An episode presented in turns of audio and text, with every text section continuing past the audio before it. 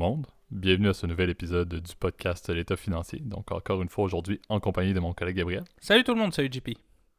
Et euh, aujourd'hui, pour euh, ce 14e épisode de la, de la saison 4, là, déjà, euh, donc on, on le dit souvent, là, ça va rondement, les épisodes passent euh, d'une semaine à l'autre, toujours une série là, qui euh, se continue. On arrive d'ailleurs pour le deuxième anniversaire qui arrive à grands pas le fin juin.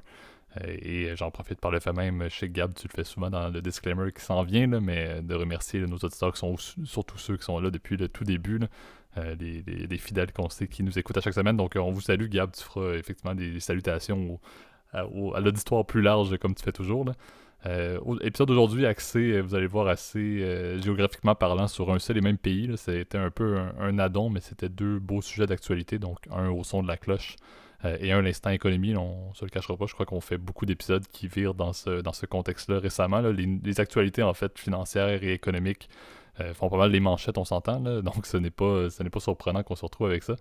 Euh, mais vous allez voir assez intéressant que j'ai proposé les deux sujets à Gab aujourd'hui. Donc, bien de vous en parler. Mais avant toute chose, et, comme toujours, Gab, peut-être faire le petit disclaimer de début d'épisode. Oui, on n'oublie pas évidemment, comme on va parler d'une compagnie euh, qui est listée, même si bon, la probabilité que vous l'achetiez en fait euh, directement est assez faible.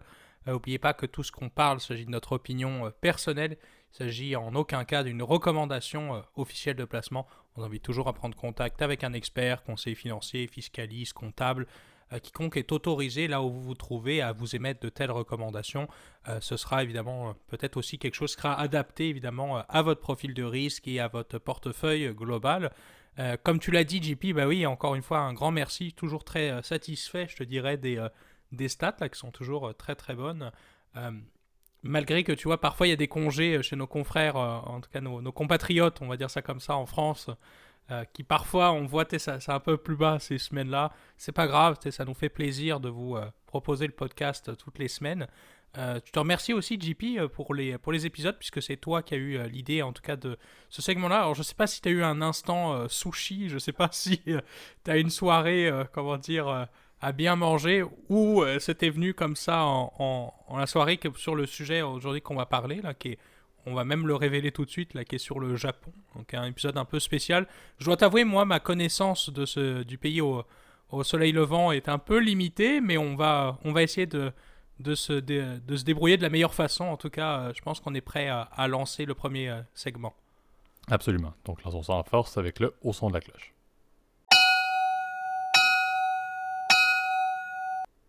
Parfait. Donc, euh, tu l'as bien dit, euh, Gab, le, le Japon est- n'est pas une thématique en tant que, que pays. C'est vraiment que les deux sujets qui font les manchettes. Là, encore une fois, vous allez voir pourquoi lorsqu'on va vous les présenter.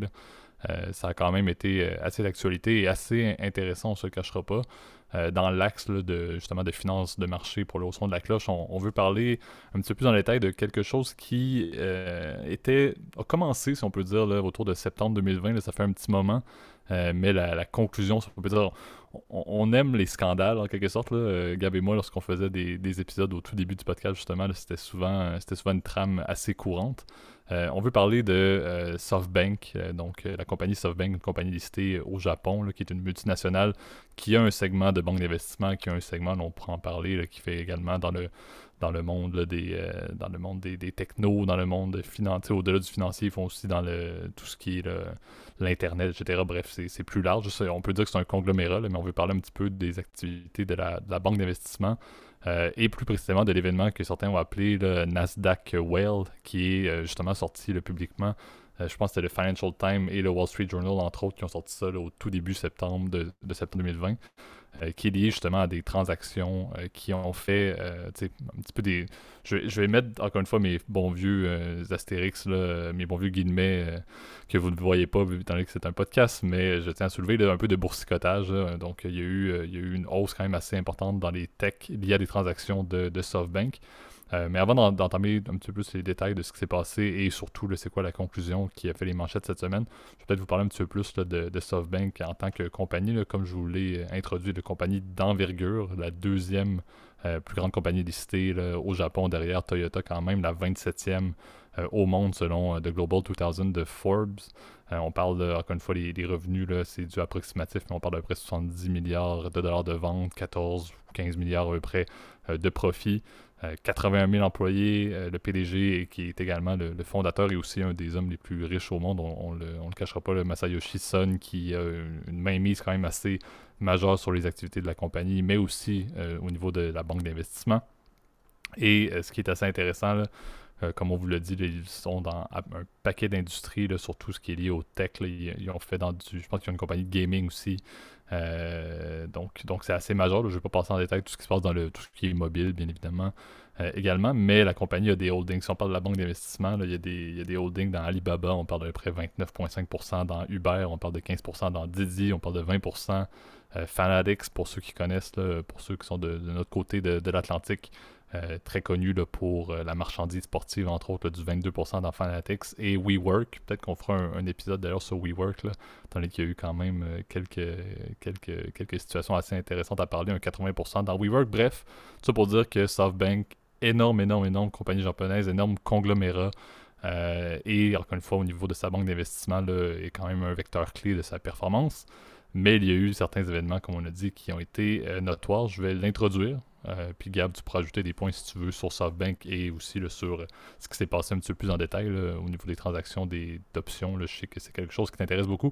Mais quand on parle du Nasdaq Well, c'est quoi? Mais justement, en 2020, il y a eu des transactions, là, euh, officiellement, c'était un peu des bull call spread, pour ne pas vous le cacher, mais SoftBank euh, a fait des transactions sur des équités, des equity options, euh, des compagnies techno, mais pas des petites compagnies techno. Ils sont vraiment allés avec des transactions de plusieurs dizaines de millions. On parle parfois de 20 milliards, des fois 30 milliards. C'est pas encore certain le, volume exact euh, de transactions qui ont été faites au niveau des, equity options.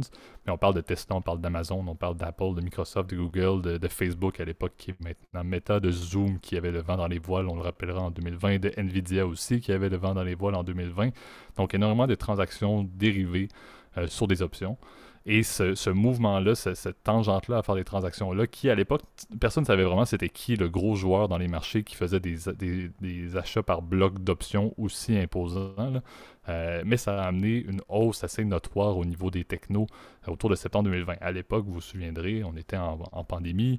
Euh, c'était un contexte qui était quand même, on était en reprise d'une certaine manière. On avait eu mars-avril 2020 qui avait été un, crash, on se rappellera, assez notoire. Mais ça allait relativement bien. Et vous vous souviendrez, la reprise a été presque en V. Ça a remonté hyper vite, entre autres à cause des technos. Donc il y a eu une, espèce de bulle subtile au niveau des technos qui a justement explosé. Encore une fois, c'était rien de majeur on n'est pas comme dans les années 2000.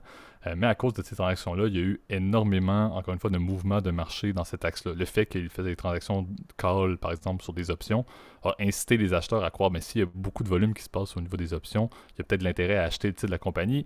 Et les valorisations des, cours boursiers de ces compagnies-là ont été à la hausse. Cependant, comme toute bonne chose, lorsqu'il y a une espèce de, de, décorrélation entre la valeur fondamentale des compagnies ou du cours boursier et le cours réel, ben, qu'est-ce qui est arrivé? Ça a reviré de l'autre côté. Il y a eu pendant quelques jours, quelques semaines, euh, une baisse soudaine des cours boursiers des compagnies de techno. Et comme je vous l'ai soulevé, pourquoi est-ce qu'on en parle maintenant et pourquoi est-ce que ça a fait les manchettes euh, justement des grands journaux euh, financiers au début septembre? C'était ben, c'était les plus grosses compagnies qui drive, entre autres, le SP 500. Donc on s'entend que c'était pas des petits mouvements dans les petites compagnies, c'était le cœur même de la majorité des indices et ça a fait mal, ça a apparu assez vite. Et tout ça a pointé vers une seule et même compagnie, SoftBank, et un hedge fund qu'on va vous parler de sous peu.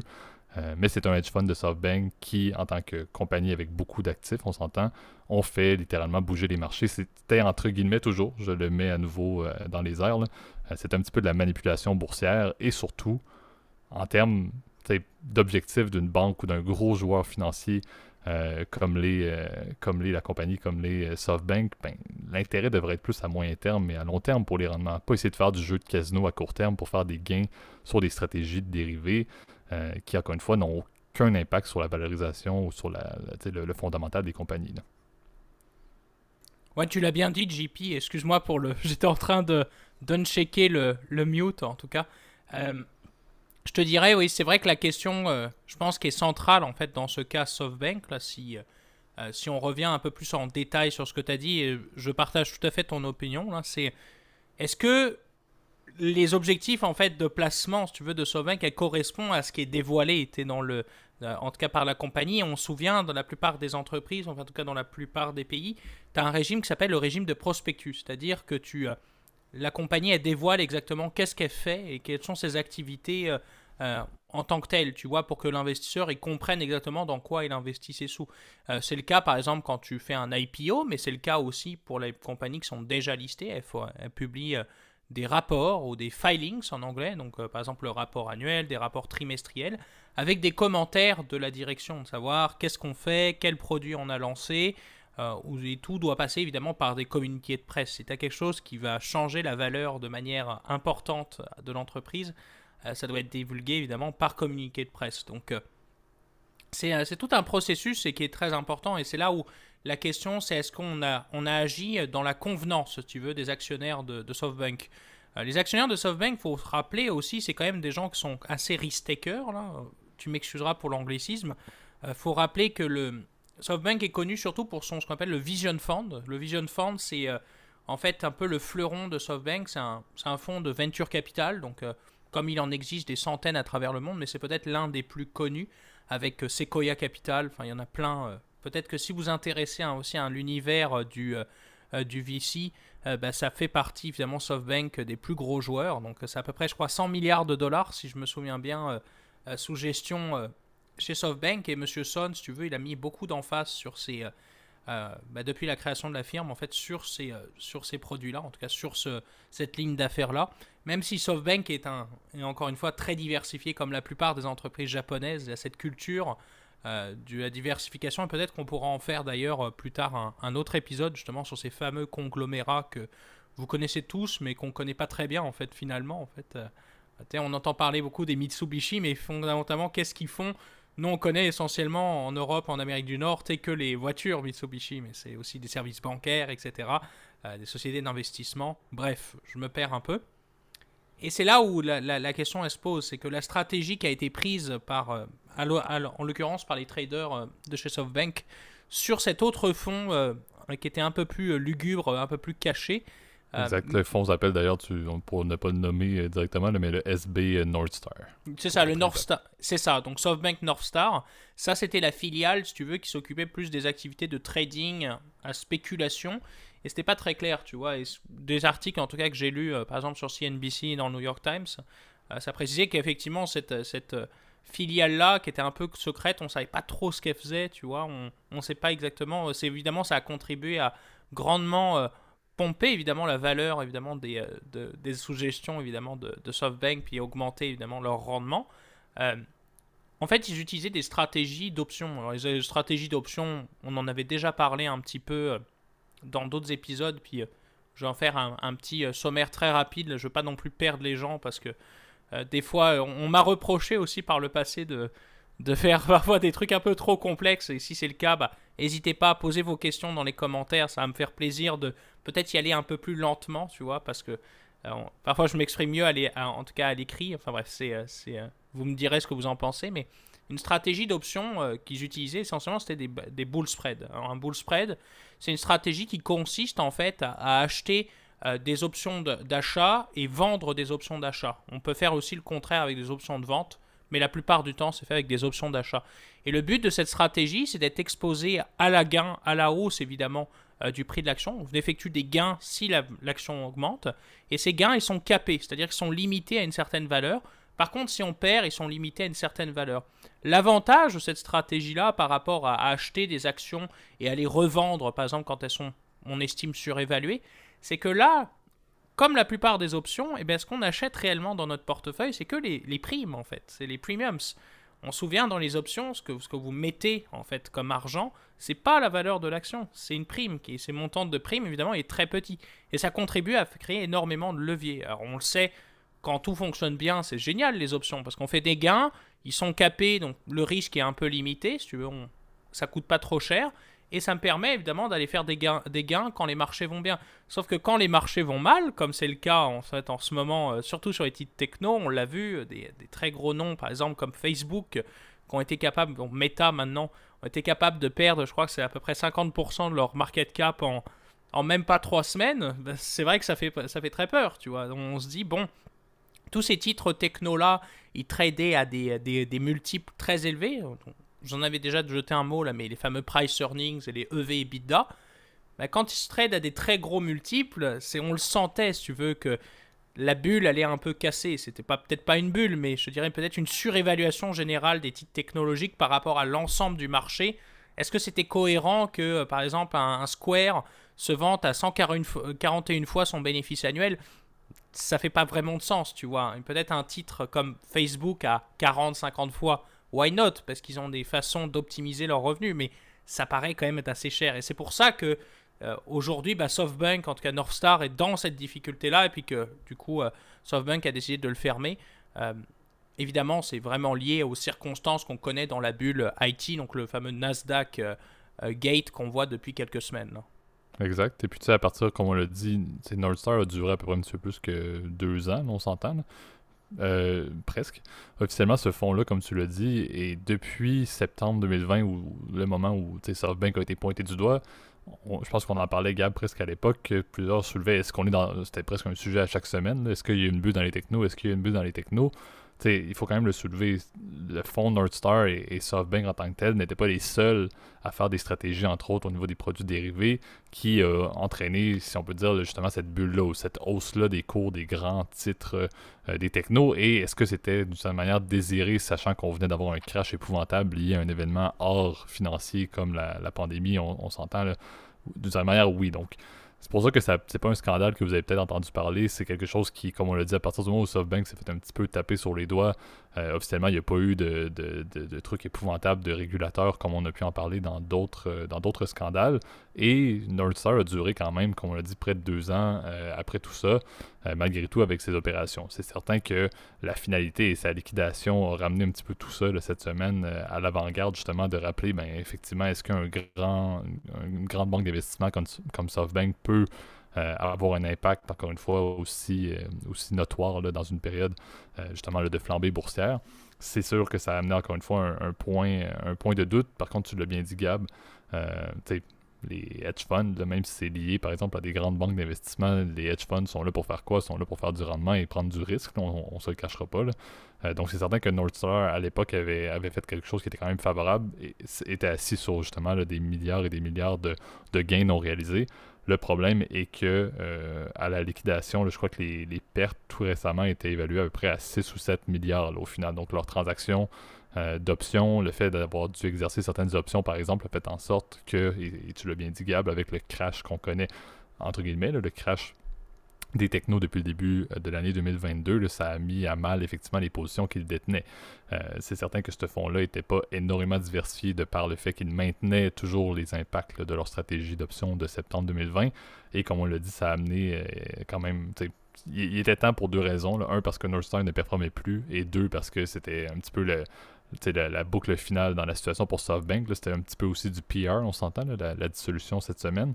Également, je, le mentionnais au tout début, le, CEO, le, PDG de, SoftBank, euh, je crois, lui seul a perdu un petit peu plus qu'un milliard de dollars de sa propre fortune à lui liée à Northstar. Donc ça vous montre à quel point est-ce qu'il savait qu'est-ce qui euh, se passait, est-ce qu'il savait que ça, ce fonds-là allait mettre des dizaines de milliards de dollars dans les stratégies d'options qui pouvaient avoir un impact euh, à Wall Street, ben absolument. Au final, il y avait une bonne partie ou un, bon segment qui était de sa propre fortune et il, en a payé le prix au final avec le, crash de, l'année 2020. Donc, le, but du sujet était, je trouvais ça assez intéressant parce que justement, SoftBank a une ampleur, comme je vous l'ai décrit, qui est quand même assez, assez notoire. Puis on n'en parlait pas beaucoup, si on peut dire, depuis le début du podcast. Donc je trouve que c'est une bonne occasion d'aller parler justement de cette compagnie-là. Parler également d'un aspect qui est très intéressant, qui est officiellement sur papier, certains vont dire que les stratégies d'options comme celles que Northstar a utilisées euh, en 2020 ne devraient pas avoir un impact direct sur les cours boursiers de certains titres d'action. Encore une fois, je lisais beaucoup là-dessus aujourd'hui. Il y en a plusieurs qui disent qu'il y a une décorrélation. Mais encore une fois, si on voit en termes de volume de transactions qu'il y a énormément d'argent qui se passe dans des, dans des actions, euh, dans des actions, dans des options call pour des compagnies techno, c'est sûr que ça peut avoir un impact indirect. Certains vont dire que c'est pour cette raison-là que SoftBank et Northstar n'ont pas nécessairement été mis, euh, mis à mal ou mis à la bande. C'était parce que ben, l'impact des produits dérivés par rapport au, juste au bon vieux stock euh, n'est pas prouvé comme étant direct. Donc ça reste encore une fois à discuter davantage à mon avis. C'était un petit peu un, passe-droit là-dessus, mais je crois que c'était quand même un, point assez intéressant. Puis comme on l'a dit, en deux ans, ce, ce fonds-là a eu un impact incroyable, une performance assez notoire en 2020 et deux ans plus tard avec ce qui s'est passé en janvier, mais se retrouve seulement avec euh, plus un sou et avoir une, liquidation complète euh, qui, encore une fois, va, faire du bien à SoftBank, va enterrer un petit peu le fameux Nasdaq Well qui, qui est un, sujet quand même assez, assez notoire des dernières années. Oui, assez technique aussi. C'est pour ça que, encore une fois, si vous avez des questions, n'hésitez pas à les poser. Aussi, on va pouvoir vous les détailler un peu plus en détail si vous le souhaitez dans les commentaires. Et euh, je te dirais aussi l'autre point euh, que quand même, ce qui est quand même à, noter, en, tout cas quand, quand, je voyais, euh, quand tu m'as en tout cas envoyé parler de, de Softbank, c'est vrai que c'est même depuis 2021 que la, la, firme va pas très bien, elle a perdu la moitié de, sa market cap. Souvent, ce qui n'est pas très bon signe. Je pense que c'est surtout sa énorme corrélation au titre techno qui en est responsable. Mais je pense qu'il y a aussi d'autres histoires. Il faut rappeler que SoftBank, je te l'ai dit, en tout cas, euh, JP, puis je l'ai dit aux auditeurs aussi, puisque vous nous écoutez, mais il euh, faut rappeler que ce fameux, euh, ce fameux fonds de, venture capital aussi, qui est à côté du North Star, aussi a pas toujours fait les, les meilleurs investissements qui soient. Il en a fait des exceptionnels. je pense que le meilleur que je peux citer, c'est Uber, hein, évidemment. C'est une, une firme qui a réussi d'aller du début jusqu'au IPO. C'est un peu le but de genre de fonds, c'est de d'essayer d'acheter pas cher puis de revendre à la bourse évidemment pour beaucoup plus cher. Eh, oh, ma grand-mère serait capable de te le dire, achète, bas puis revend. Hein. c'est c'est bête, mais eh, eh, même si elle écoute pas le podcast, je suis sûr qu'elle connaît ce principe-là, hein, qui, qui, je pense, euh, coule de source. Euh, mais c'est vrai que par exemple, on n'a pas entendu parler pas mal de WeWork, tu l'as mentionné en quelques mots, mais je pense que c'est vraiment un, bon reflet, si tu veux, de la mauvaise, peut-être des mauvais choix stratégiques de, de, SoftBank qui, pour le coup, euh, s'est littéralement planté. J'ai l'impression que cette compagnie WeWork va nulle part.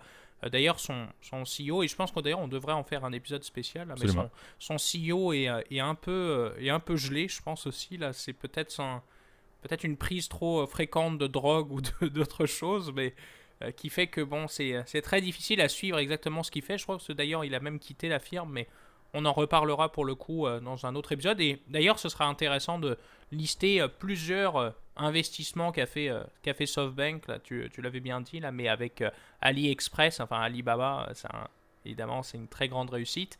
À voir c'est quoi, comment ont performé leurs autres investissements, ce serait quelque chose d'intéressant à aller explorer dans un autre épisode.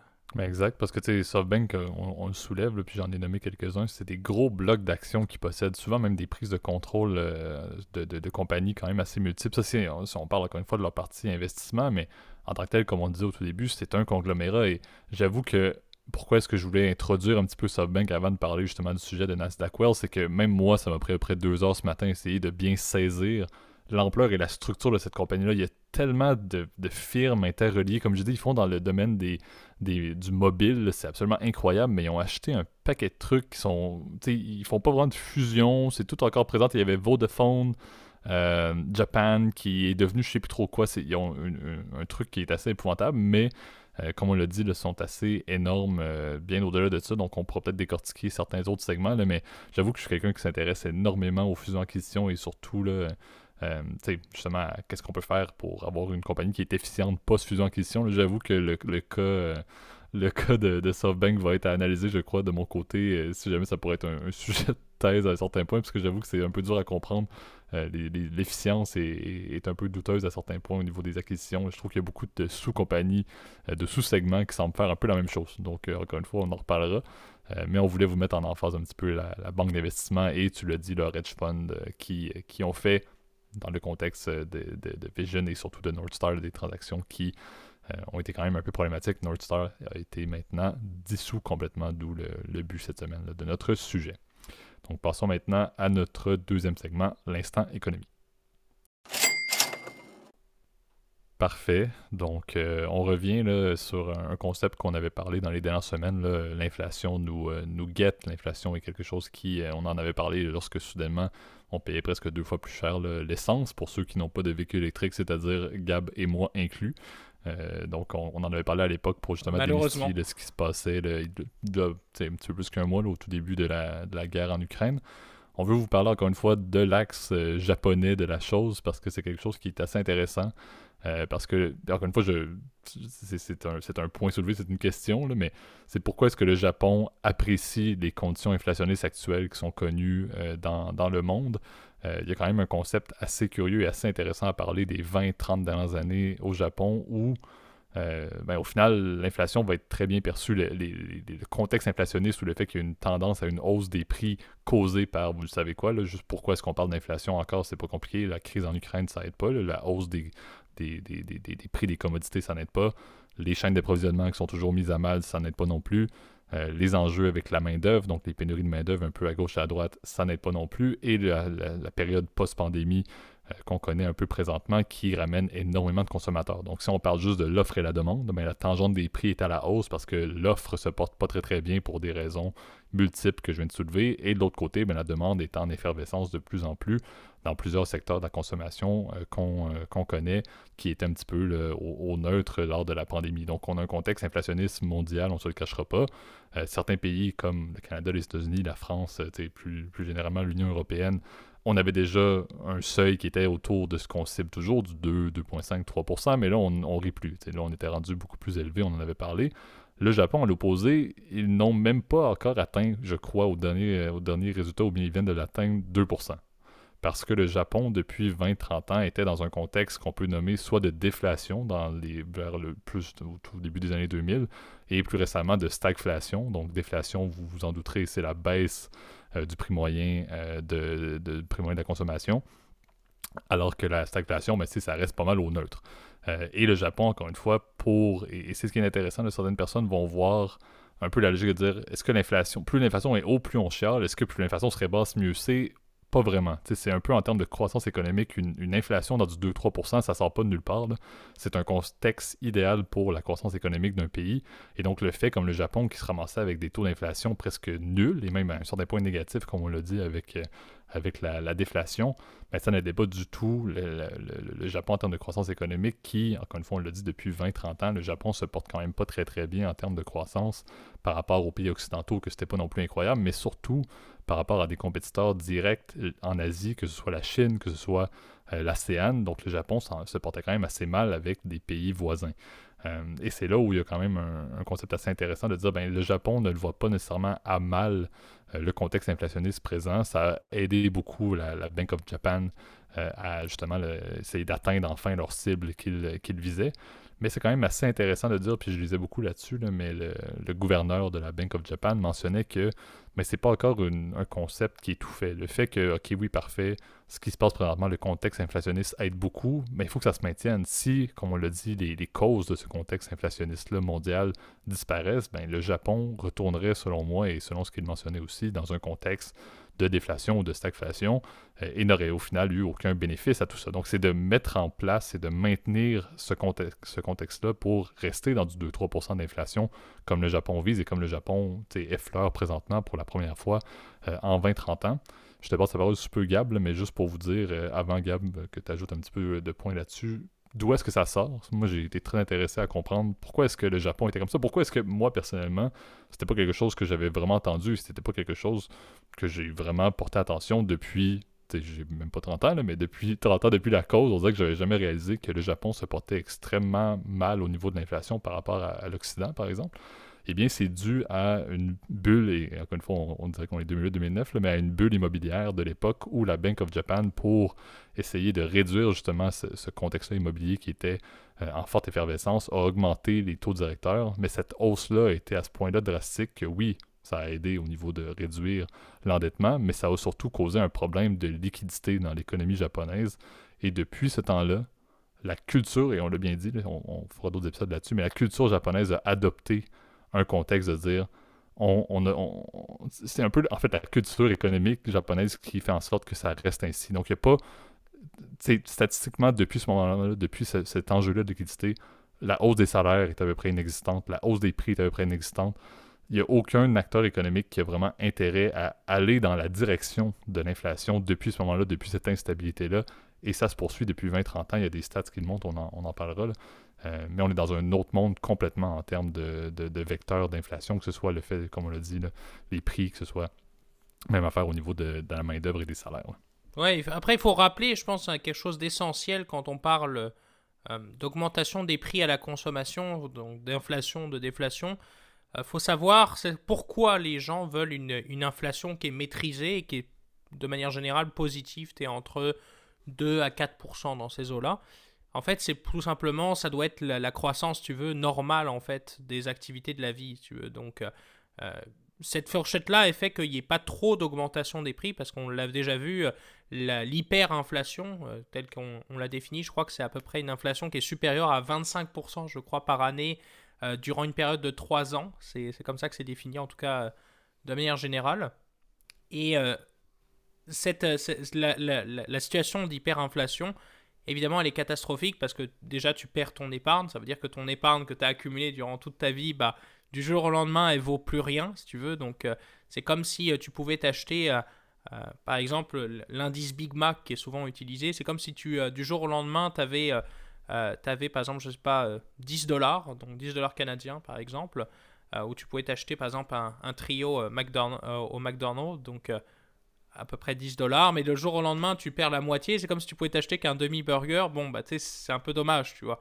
Euh, et c'est un, peu un peu ça qui va aller euh, définir effectivement une, situation euh, d'hyperinflation. Donc c'est vrai que c'est catastrophique parce que tu peux avoir une ruée vers, vers les banques, une ruée évidemment vers la surconsommation. La situation de déflation, c'est un peu différent. C'est comme tu attends à ce que les prix viennent plus bas plus tard, et bien souvent les consommateurs vont avoir tendance à reporter leur consommation plus tard. Donc ils vont attendre encore plus de déflation et donc du coup euh, les gens ne consomment plus de manière courante. Et ça, évidemment, ça ralentit l'économie de manière générale, donc ça provoque évidemment des chocs sur le PIB. Faut rappeler que le Japon, c'est un contexte économique particulier. Tu l'as bien dit, euh, les années 80, ça a été évidemment une, la, meilleure décennie, je dirais, pour l'économie japonaise de l'histoire. Il euh, faut rappeler que le Japon est quand même un pays qui a une culture, on va dire, au niveau de son commerce, qui est assez conservatrice. Je dirais, c'est un pays même qui est assez conservateur, hein, puisque c'est encore une monarchie absolue, en fait, en, théorie. en pratique, évidemment, c'est une, démocratie où, évidemment, le peuple véli, bah, son premier ministre, en l'occurrence. C'est pour ça qu'il y a encore toujours un empereur, mais qu'il a toujours un, rôle, je dirais, plus protocolaire. Et euh, évidemment, à la fin de la guerre, avec la reconstruction du Japon par euh, les États-Unis, évidemment, aidés par euh, le plan Marshall, et puis l'équivalent, je crois que c'était après le procès de Tokyo, donc la condamnation, je dirais, des, grands généraux japonais qu'on euh, bah, si tu veux, qu'on provoqué la Seconde Guerre mondiale puis le bombardement de Pearl Harbor. Là. Évidemment, cette, cette, les, États-Unis sont arrivés là, ils ont construit un max de bases militaires, évidemment pour défendre leur position stratégique dans le Pacifique contre la Corée du Nord et la Chine, la Chine communiste à l'époque, tu vois, et l'URSS qui était plus au nord. Donc c'était évidemment cet, inflow évidemment d'argent venu en dollars américains évidemment, a beaucoup aidé le Japon et s'est reconstruit très rapidement. Reconstruit aussi vers, tu vois, par exemple, le secteur de la technologie, puis des trucs à très haute valeur ajoutée, euh, avec des exportations intéressantes. Le gros problème, en fait, du Japon, et s'il est arrivé, en fait, après, en tout cas, dans ce qu'on appelle la décennie perdue, hein, donc les, le Lost Decades en anglais, puis d'ailleurs, certaines personnes disent le Lost Decades au pluriel, euh, en disant qu'en fait, ça fait 30 ans, si tu veux, que l'économie japonaise ne fonctionne pas bien. Eh ben, il y a une raison très simple, c'est d'abord le premier, le vieillissement de la population. On sait que la, la, population japonaise, et c'est plutôt une bonne chose quand même de manière générale, et, a une espérance de vie très élevée. Mais le problème, c'est que la taux de natalité est très faible, donc c'est une population qui décroît d'année en année, ce qui n'est pas très bon. Il y a un, problème démographique vraiment au niveau du Japon. Il euh, faut avouer aussi que les prix de l'immobilier sont très élevés, malgré que la bulle a éclaté. Ce qui fait que souvent les gens ne sont pas incités à faire des enfants parce que tu le sais, quand tu as des enfants, bah, tu as envie d'avoir un, l'espace où l'élever. peut peut-être pas être dans un 3,5 avec 4 enfants, ça risque d'être compliqué. Euh, ça, c'est une des raisons aussi euh, pour laquelle c'est comme ça. C'est évidemment, ça incite pas évidemment à, avoir recruté de la main-d'œuvre. Évidemment, c'est compliqué euh, d'aller embaucher des nouveaux employés dans ce genre de choses. Le coût de la vie est horriblement cher. Si d'ailleurs tu as eu l'occasion, euh, je, sais que c'est pas ton cas, JP, ce n'est pas mon cas non plus, mais je me promets un jour avant de mourir d'y aller au Japon. Mais évidemment, la vie est très chère au Japon. Euh, il y a énormément une dépendance très importante aux importations, puisque le Japon, évidemment, n'exporte pas grand chose en fait. Toute la plupart des produits manufacturés, ils viennent des pays où la main-d'œuvre est moins chère, par exemple Taïwan, qui est quand même un peu moins cher pour les biens de, au niveau de la technologie euh, essentiellement, mais aussi la Chine, euh, le Vietnam, etc. Il y a une très grande dépendance évidemment euh, par rapport aux importations. Et je te dirais, ça fait en sorte que, bon, aujourd'hui, tu as une politique monétaire qui est quasiment nulle. Tu vois, le fait que tu pas d'inflation est très, est très problématique. on le sait que d'ailleurs, pendant depuis 2011, en fait, que Shinzo Abe a été Premier ministre jusqu'à 2019, si je me souviens bien, c'est juste avant le Covid. Shinzo Abe a lancé une politique qu'on appelait les Abeonomics. Donc ça, c'est une, c'était une politique de relance. Essentiellement, on dit on donne de l'argent gratuitement. On fait, des, euh, on fait du prêt à zéro. Puis le but, c'est de relancer, la stimuler l'économie. Ça a redonné des résultats mitigés parce qu'il y a toujours ce problème démographique qui se pose. Et c'est malheureux, mais c'est un cercle vicieux qu'on a en ce moment euh, au Japon. je te laisse euh, continuer à partager tes idées, JP, si tu en as. Ben, exact, parce que je pense que tu peux rajouter au-delà de, ce que Shinzo Abe avait amené énormément, encore une fois, pardon, de quantitative easing qui se fait, donc énormément de par la, Banque centrale. C'était un concept très occidental, temporaire, on se rappellera, mais euh, au Japon, c'est assez constant. Donc énormément de liquidités qui sont envoyées là, par l'acquisition, entre autres, de bons, euh, de bons gouvernementaux. Euh, il y a également un peu une gestion du yen, qui est entre guillemets, encore une fois, là, le yen, il y a eu une tangente à essayer de, baisser le cours du yen dans le but justement de favoriser les exportations japonaises pour aussi devenir un, vecteur clé de l'économie. En fait, le, Japon en tant qu'il a besoin de ces exportations parce qu'on se rappellera que la, balance euh, import-export euh, pour un pays qui est une île et qui a énormément besoin de ressources naturelles qui proviennent pas nécessairement de l'île mais qui proviennent de d'autres pays, comme on l'a dit, très proche, très fort en ressources naturelles et proche du Japon. c'est sûr que, encore une fois, c'est ça qui est impressionnant, c'est vraiment tout, tout est ouvert, tout est all-in, si on peut dire, pour que l'économie soit à fond régime, mais l'inflation ne suivait pas. Et on l'a dit, l'enjeu qu'on connaît présentement, c'est que ben, le, contexte mondial impose que l'inflation euh, a augmenté, donc les, prix des biens ont, augmenté, ça c'est notoire. Par contre, euh, si une stat quand même assez simple qui fait en sorte que ça peut causer un problème, c'est ben, les salaires, la capacité des personnes à consommer. Euh, si on parle des 20 dernières années, aux États-Unis, c'était 80% de croissance des, revenus moyens, 50% en Allemagne et en France, selon les stats que j'ai sortis, et ça a perdu 5% au Japon sur 20 ans. Donc ça veut tout dire que oui, c'est beau vouloir essayer de, de ramener de l'inflation, mais tout, tout doit y être. Oui, c'est beau d'avoir des euh, des commerçants qui augmentent leur prix parce que ça coûte plus cher, etc., de produire. On s'entend, on se cachera pas, la chaîne de production va mal. Euh, mais si de l'autre côté, les consommateurs n'ont pas la capacité, tu l'as dit, le coût de la vie est déjà cher, mais qu'en plus les biens de consommation sont plus chers, mais qu'en contrepartie, on n'a pas vraiment plus de capacité de, de, consommation parce que les salaires sont stagnants et même en, en décroissance depuis 20 ans, ça ne fonctionnera pas. Donc c'est là où ce qui est intéressant et c'est vraiment ce qui va suivre, si on peut dire, ces, troubles-là internationaux, mondiaux au niveau de l'inflation. Une fois que ça va, disparaître, est-ce que le Japon va pouvoir maintenir encore une fois leur cible? Est-ce qu'ils vont être en mesure d'asseoir le 2%? Est-ce que le yen va être rendu plus bas encore une fois pour que les exportations soient à fond, mais que de l'autre côté, tu as une population aussi qui soit capable de payer des biens qui a la, la capacité euh, de consommer parce que leurs salaires vont avoir augmenté également? Donc, il y a beaucoup de dominos qui doivent tomber pour que le Japon puisse enfin se sortir de leur contexte de déflation et de stagflation. Et comme on l'a dit, c'est un vecteur clé pour la croissance du pays. Euh, si on parle là, tout récemment, je pense qu'il y avait une croissance, euh, je pense que c'est de l'année passée, euh, qui, était à peu près à 0.5, je crois, selon la stat que je voyais.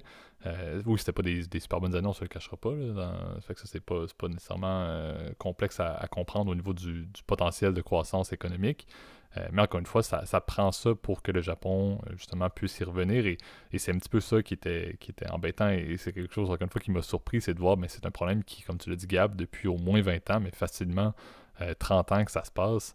Et encore une fois, c'est pas parce qu'ils n'ont pas essayé de mettre ça en place. C'est vraiment culturellement, il y a un step à faire d'accepter que, oui, d'un côté, le coût coûte plus cher encore, mais de l'autre côté aussi, les revenus et les salaires sont ajustés en conséquence également. Il faut arrêter.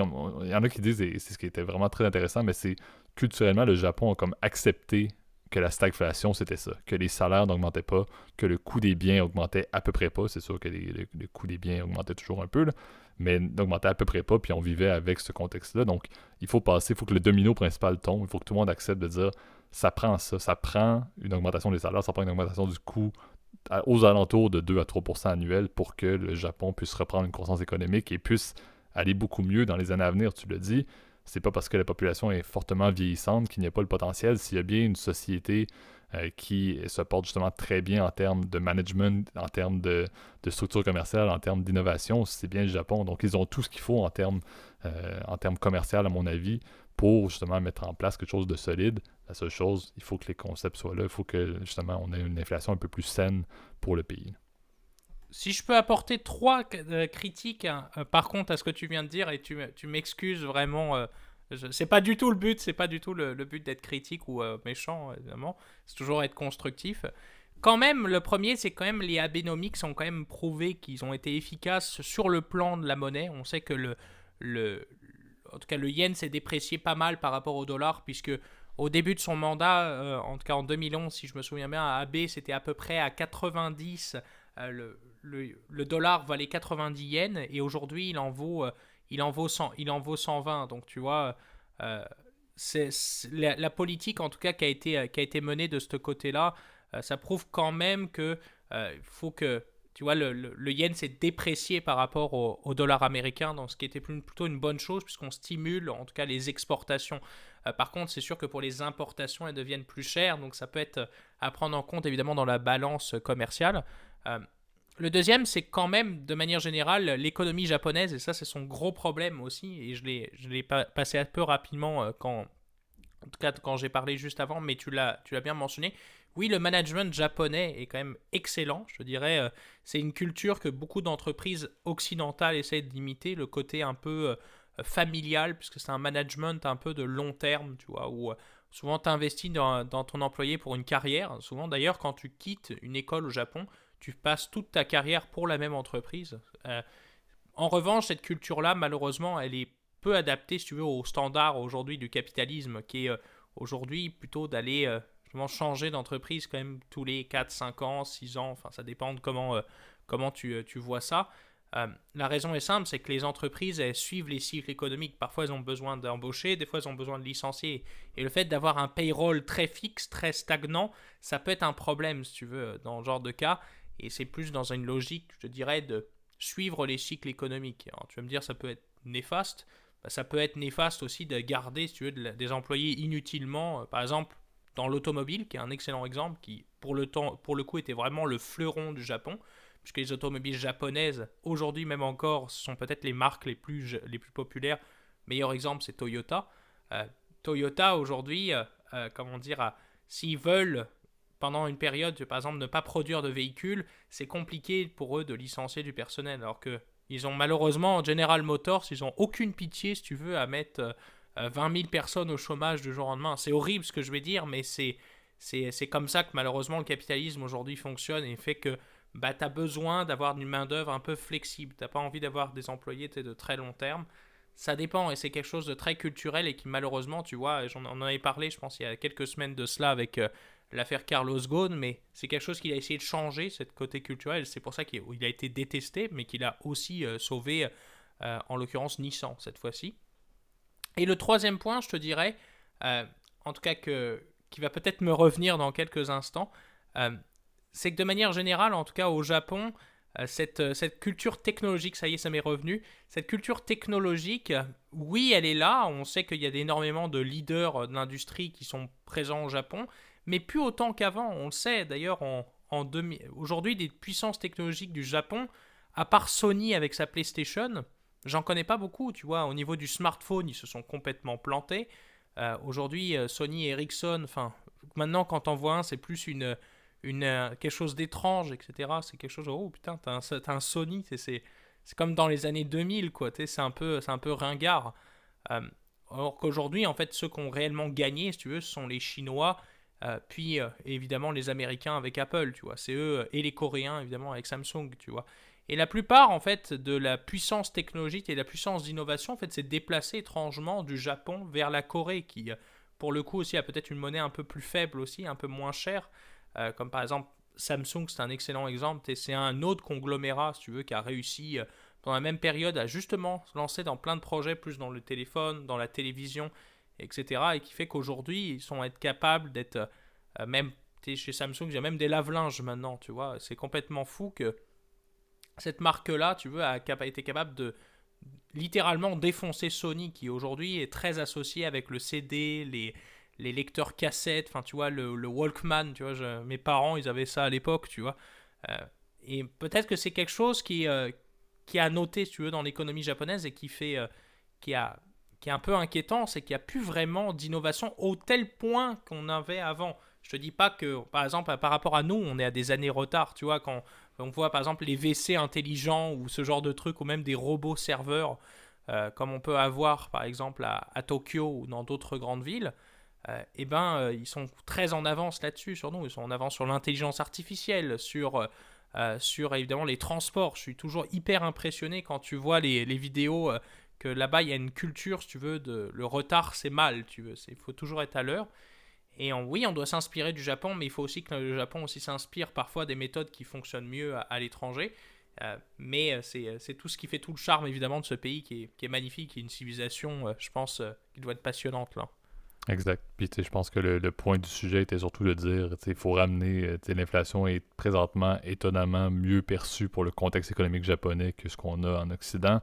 Et encore une fois, c'est surtout de dire ben, l'économie japonaise a une capacité de relance si justement les indicateurs s'y mettent malgré tout, et comme tu l'as dit, malgré 20-30 ans où ça a été compliqué, où la croissance économique a été mise à mal, il se porte quand même pas si mal que ça. Encore une fois, oui, les techs peuvent être un peu en retard, mais malgré tout, avec 20-30 ans, si on avait eu le même contexte, par exemple au Canada ou en Europe comme en France, on serait probablement bien pire que le Japon euh, en est présentement. Donc c'est pas parfait, mais je crois qu'il y a beaucoup, encore une fois, de réflexions sur ce que les politiques de Abe ont amené et ce que justement la Bank of, euh, of, Japan et son gouverneur, qui est là depuis aussi très longtemps, sont en train d'essayer de mettre en place, c'est justement de stabiliser tout ça post-trouble qu'on connaît au niveau de l'inflation mondiale. Euh, justement que ça reste ainsi et qu'on ne retourne pas dans le passé et qu'on a un Japon qui justement reprend sa croissance qui était disparu depuis bien des années.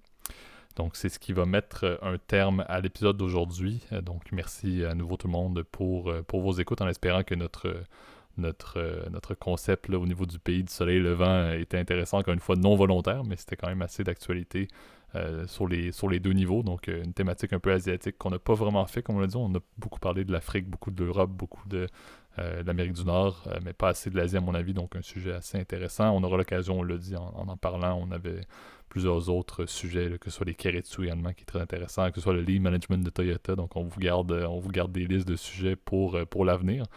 mais d'ici là, je te laisse, Gab, faire le, le petit mot de la fin, comme toujours. Ouais, n'oubliez pas évidemment de partager notre contenu si ça vous a plu à mettre un petit like sur la vidéo YouTube et mettre un commentaire si vous avez des questions ou des sujets, en tout cas des idées de sujets et de, des commentaires, des idées que vous voulez nous suggérer. Ça va nous faire plaisir et on va toutes les lire, ça je peux vous le garantir. Euh, vous pouvez évidemment vous abonner sur toutes les plateformes audio, Spotify, Apple Podcast, Overcast, euh, Google Podcast, Amazon Podcast, Deezer, etc. Euh, vous avez évidemment, vous avez juste à taper même dans Google, je pense que vous trouverez en tout cas votre, euh, votre podcast préféré euh, dans la barre de recherche évidemment de votre, euh, votre service de streaming. puis en, tout cas, on vous remercie encore une fois pour votre écoute. On, on, vous remercie, vous remerciera jamais autant, autant en tout cas assez. Et je vous souhaite à tous une très belle semaine et à la prochaine. Bonne semaine tout le monde. Salut.